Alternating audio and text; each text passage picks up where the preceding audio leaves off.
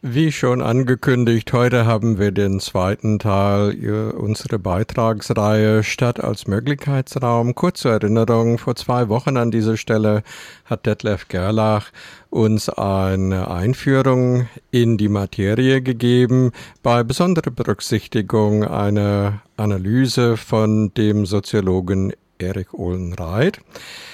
Und die Struktur, die wir uns ausgedacht haben für den weiteren Ablauf ist, wir sprechen, beziehungsweise Detlef spricht, über das dreijährige Leuphana-Projekt zu dem Thema Stadt als Möglichkeitsraum.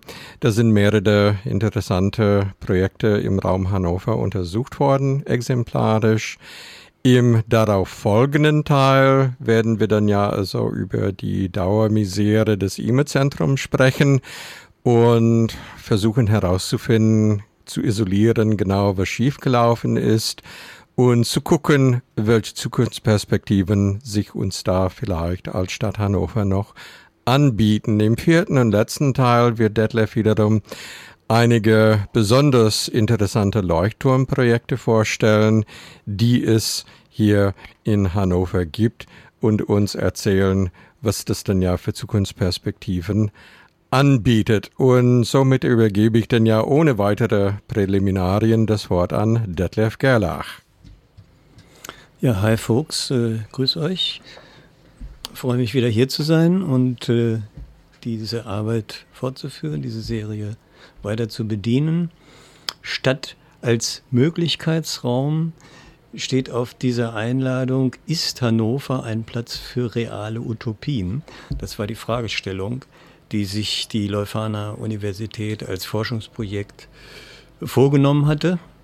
Und äh, die Veranstaltung, auf der die Ergebnisse präsentiert worden sind, war am 21. April 2018, 14 bis 18 Uhr, also schlappe vier Stunden. Und aus diesem Rahmen, Zeitrahmen, will ich heute äh, einen kleinen Eindruck dazu geben, was äh, schwerpunktmäßig Volker Kirchberg vorgetragen hat. Ihm war es wichtig, dass der Kontext, äh, der theoretische Kontext, den eben das Forschungsprojekt benutzt hat, auch für die Gäste, für das Publikum in diesem Fall des Workshops mh, zugänglich wird und da werde ich jetzt mal mm, so ein wenig drauf eingehen und das vortragen. Volker Kirchberg hat als erstes äh, die Projektleiter auch nochmal vorgestellt und damit, da, damit charakterisiert, wie die Leuphana Universität interdisziplinär an die Sache herangegangen ist. Das heißt, äh, Volker Kirchberg selbst ist ja Soziologe und künstlerische äh, äh, Soziolo äh, Professor für äh, Soziologie der Künste und Kulturorganisationen. Ergänzend waren tätig äh, Sascha Kagan als äh, Kunstsoziologe, Dr. Sascha Kagan. Darüber hinaus war aus dem wirtschaftswissenschaftlichen Bereich Frau Professor Ulrike Weizenfeld. Ulrike, wenn das richtig ist, bin ich nicht ganz sicher. Aber äh, ergänzend noch war aus Bildungswissenschaften äh, äh, Frau oder Herr Professor Stoltenberg.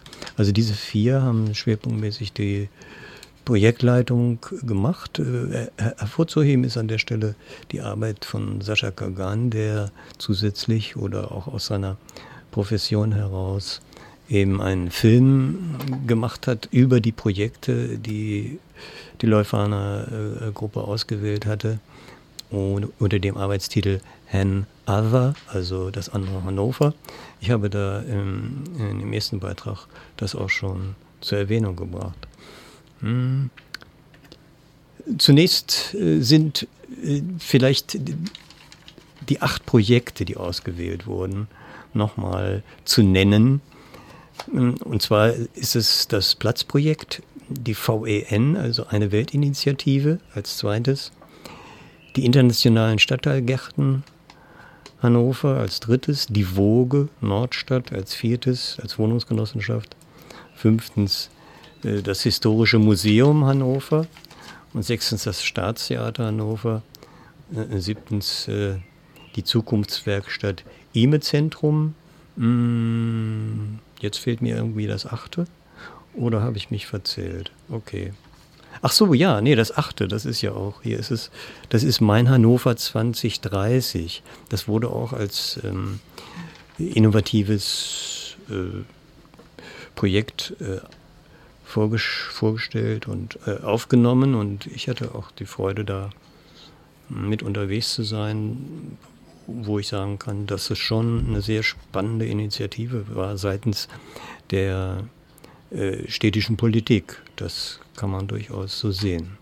Und darum denke ich mir, ist es auch in Ordnung, das hier mit aufzunehmen. Gleichwohl hat es verschiedentlich äh, im Anschluss an die Veranstaltung auch Kritik und kritische Reflexionen gegeben, die gesagt haben, warum nun gerade diese acht? Es gibt ja noch mindestens 80 andere. Aber äh, sicher muss man dann irgendwie von der Manpower her auch irgendwann Auswahl treffen und sagen, okay, das soll es sein. Warum jetzt beispielsweise unter diesen hm, Möglichkeits- und realen Utopien, unter äh, welchem Arbeitstitel das ja unterwegs ist, warum dann eben drei Projekte hm, von der Stadt äh, dabei sind, das würde ich sagen, hat Volker Kirchberg äh, ganz gut hm, eingetragen hier, indem er nämlich äh, gesagt hat, dass eben diese ganze Forschungsarbeit im Rahmen eines Programms des Ministeriums für Wissenschaft und Nachhalt, also eines, im Rahmen eines Programms vom Ministerium für Wissenschaft äh, unterwegs war äh, und gefördert worden ist und äh, Wissenschaft und unter diesem Arbeitsaspekt äh, Wissenschaft für nachhaltige Entwicklung. Und das war also auch, man hat sich, wie, wie, wie Volker Kirchberg sagte, so gesehen vor den Karren der Nachhaltigkeit sperren lassen, äh, spannen lassen und das normativ äh, akzeptiert. Und in diesem Zusammenhang eben das Motiv der Nachhaltigkeit äh, integriert und integrativ äh, mit dem Motiv der Soziokultur bearbeitet äh, im Spannungsfeld von Diskursen zur Stadtentwicklung. Das heißt, das Projekt wurde eben einerseits vom Ministerium, andererseits von ähm, der Volkswagen gefördert. Diese Präsentation war aus der, ähm, äh, vom Ansatz der Leuphana Universität ähm, sowas wie eine Farewell-Tour. Das heißt, man war unterwegs, jetzt äh, diese Ergebnisse vorzutragen. Da war dieser Termin einer am Samstag, äh, am Montag war ein weiterer Termin, den erwähne ich jetzt, weil er genau hier vor Ort war, nämlich auch in der Faust. Und dann ging es halt um die äh, besondere Fragestellung und äh, Art und Weise, wie mm, Menschen, also quasi graswurzelmäßig von unten, sich dieses Faust-Projekt äh, erobert und erarbeitet haben. Und die, die, die, thematische Bearbeitung war jetzt eben den Kontext herzustellen, wie nachhaltige Entwicklung in gewisser Hinsicht von unten passiert, ergänzt und auch auf der Linie äh, von, von einem Projekt, äh, was ich jetzt persönlich nicht so äh, kenne, nämlich Linden, Linden Fiktion 2050. Erwähnenswert ist, erwähnt hat äh, Volker Kirchberg an dieser Stelle, und das ist als generelle Information auch hilfreich, dass es voraussichtlich im äh, Herbst, Winter, voraussichtlich mehr Winter, dann äh, dieses ganze Forschungsprojekt eben auch als Buch äh, geben wird, wo dann die äh, Herausgeber sind, plus irgendwann eine, eine Buchlaunch-Party. Soweit äh, ähm, ein kleiner Einstieg in, in, in, die, in diese Präsentation des Möglichkeitsraums. Hm. Der Workshop selbst war einerseits eben der, der theoretische Exkurs von Kirchberg, dem folgten dann äh, äh, drei Gruppen, die sich nochmal ganz speziell Gedanken gemacht haben über die hannoverschen Möglichkeiten. Und äh, die hab, an denen habe ich aber nicht teilgenommen. Von hier aus will ich jetzt den Faden aufnehmen, den Volker äh, Kirchberg hier äh, vorgetragen hat in Sachen äh, Utopie äh, im Kontext von der Stadt als Möglichkeitsraum. Er hat da ganz äh, äh, basismäßig, kann man, kann man sagen, angefangen, indem er exemplarisch ausgewählt hatte, einmal den Thomas Morus 1560, also 16. Jahrhundert, der in gewisser Hinsicht der Stichwortgeber für Utopie überhaupt ist, in der ein, na, man könnte sagen, also nicht man könnte sagen, sondern Volker Kirchberg sagt es so, dass dieses politische System, was äh, als ideales System Thomas Morus entwickelt hat, aus, aus der, äh, vom Ansatz her eher satirisch äh, war, um eben eine bessere Welt zu skizzieren. Hm, man muss da ja die Verhältnisse der Spätrenaissance äh, in den Blick nehmen, um das dann zu verstehen. Also es wird eine, eine gewisse Polemik auch gewesen sein zu den Verhältnissen, die dort geherrscht haben. Volker Kirchberg interpretiert dann Thomas Moses als eine Art äh, Kommunismus, der eine ideale, ein ideales Kloster äh, entwirft, wo eben religiöse Toleranz herrscht, was in dem Kontext ja sehr wichtig ist. Und äh, die Idee eben der Utopie äh, gleichwohl verbunden ist mit einer Kritik an den bestehenden Verhältnissen. Und darin sieht äh, äh, Kirchberg halt die, den Spannungsbogen auch äh, zur Gegenwart. Das heißt, Utopien werden in der Regel entworfen oder auch graswurzelmäßig entwickelt als in, in Kritik und in Abgrenzung oder auch als Alternative zu, äh, zur Jetztzeit, zu den gegenwärtigen Verhältnissen. Hm, als weiteren exemplarischen ähm, Autor äh, führt äh, Kirchberg dann äh, Ernst Bloch an mit dem Prinzip Hoffnung, was ja äh, gerade für die Alternativen der 68er auch ein, ein, Meilenstein gewesen ist. Gleichwohl hat kaum jemand, mich eingeschlossen, die 1500 Seiten durchgelesen. Ähm, äh, aber äh, Volker Kirchberg fasst das nochmal auf so eine nette Weise zusammen, dass er sagt, der Ausgangspunkt der, des utopischen Ansatzes von äh, Bloch ist eben das Leiden der Menschheit an Ausbeutung, Entfremdung, Entwurzelung und Einsamkeit. Also zudem sieht er Utopie als eine objektive, realisierbare Möglichkeit und eben nicht äh, als eine Satire oder Comedy, sondern eben mh, als äh, Möglichkeitsraum. Und die Zielvorstellungen, die sollten eben zu anderem Handeln führen in der Perspektive einer Besserung der Gesellschaft oder einer besseren Gesellschaft, einer besseren Welt äh, schlechthin.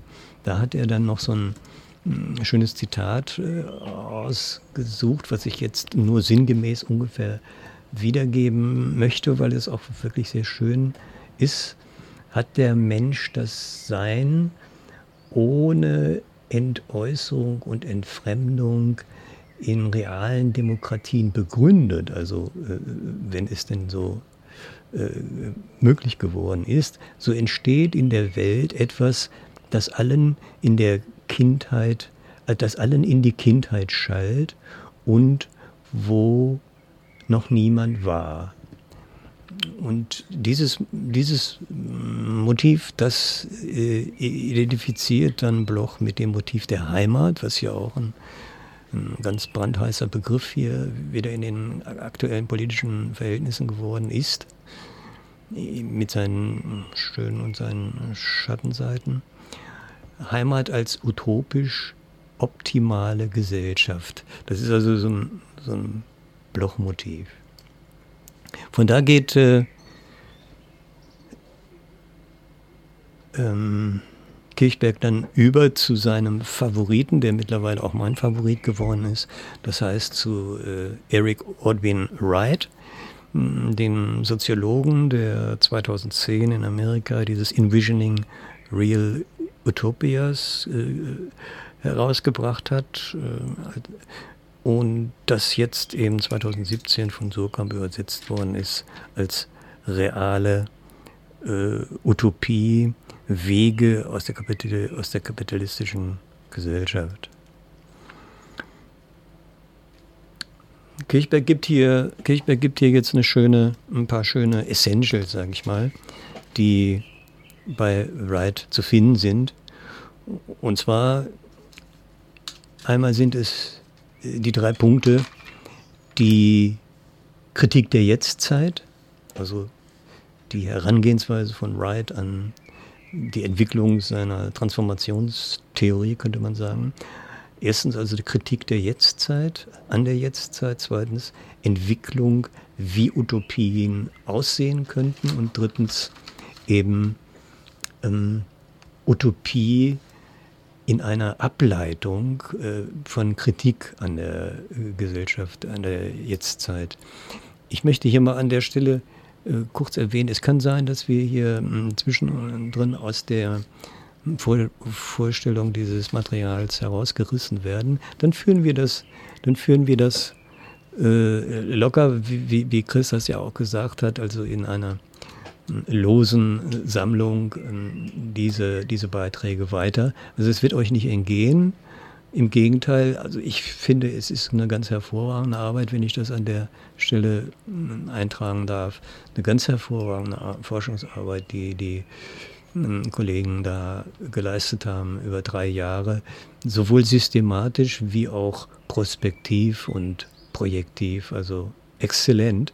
Und oh, von diesem Ansatz her ist es in doppelter und mehrfacher Hinsicht wert, bearbeitet zu werden, nämlich einmal lokal, in der lokalen Perspektive, darüber hinaus eben auch für Attac wieder, was hier der, äh, das Spielfeld ist und dem, und das, ähm, dem Kontext von äh, der solidarischen Ökonomie erweitert, was selbst von, von Wright auch erweitert und ergänzt wird, nämlich mit dem Themenfeld des bedingungslosen Grundeinkommens, was ich schon in dem letzten Beitrag auch zur Erwähnung gebracht habe. Also diese Kombination, die ist, finde ich, auch äh, für Attac äh, sehr interessant äh, aufgegriffen zu werden. Dieser Ansatzpunkt von, von äh, Wright äh, ist, äh, sagen wir mal, auch auf der, auf der Drehscheibe dann von 2008 im Finanzcrash ähm, zu sehen, der äh, dann nicht dazu geführt hat, wie man hätte sich denken können, dass die gesellschaftliche Transformation massiv in Gang kommt, sondern es ist eher das Gegenteil äh, der Fall gewesen. Das heißt, diese Krise hat das Kapital noch stärker gemacht.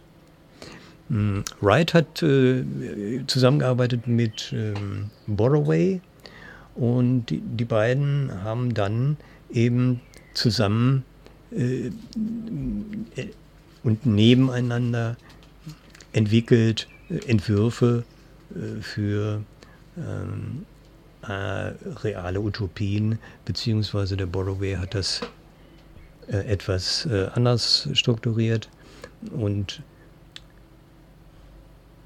Wright hat das eben systematisch bearbeitet. Ich bekomme jetzt hier ein Zeichen, dass ich eigentlich mit diesem, mit dem systematischen Arbeiten muss ich jetzt äh, aufhören, werde dieses systematische Arbeit äh, im Ansatz dann einfach nächstes Mal weiterführen wollen.